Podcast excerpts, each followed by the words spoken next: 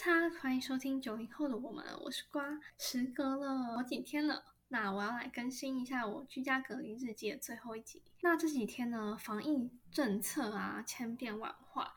我先说，我在跟当时跟确诊者接触的日期呢是五月二号，那时候是需要 follow 三加四的原则，也就是居家隔离三天，然后自主防疫四天。今天录音的时间呢是五月十号。我已经完成了三加四了，而且这几天的快筛呢，结果都是阴性，所以我可以算是一个安全，基本上是安全的状态了。嗯，然后呢，从我居家隔离日记的第一集，就是那个时候呢，五月三号累积的确诊人数是七点二万，过了七天之后呢，来到了五月十号，累计确诊人数已经来到了四十四点八万人。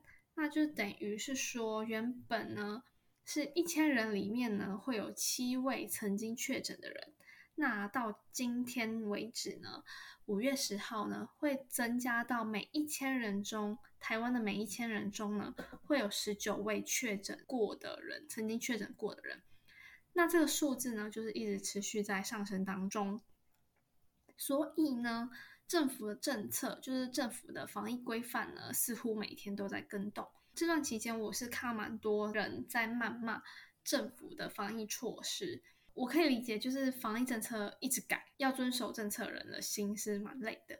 可以理解，就是疫情的变化的速度真的很快，所以很难掌控。所以我自己是可以体谅。所以呢，我觉得不变的原则呢，就是好好的照顾好自己，保护自己，口罩戴好。然后近期呢，就减少一些户外的活动，可以改像是比较室内的一些活动啊，可能看影集或者是一些做自己一些手作啊之类的。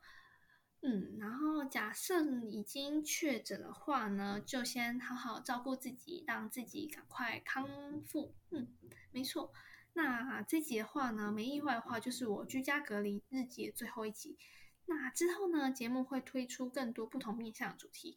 如果喜欢我们的节目的话呢，就分享给身边的朋友，让更多人来听我们的节目。也欢迎到我们的 IG，我们的 IG 是 We After Nineties，W E 底线 A F T E R 底线九零 S，然后留言或私讯和我们聊天。我们下次见，Cheers。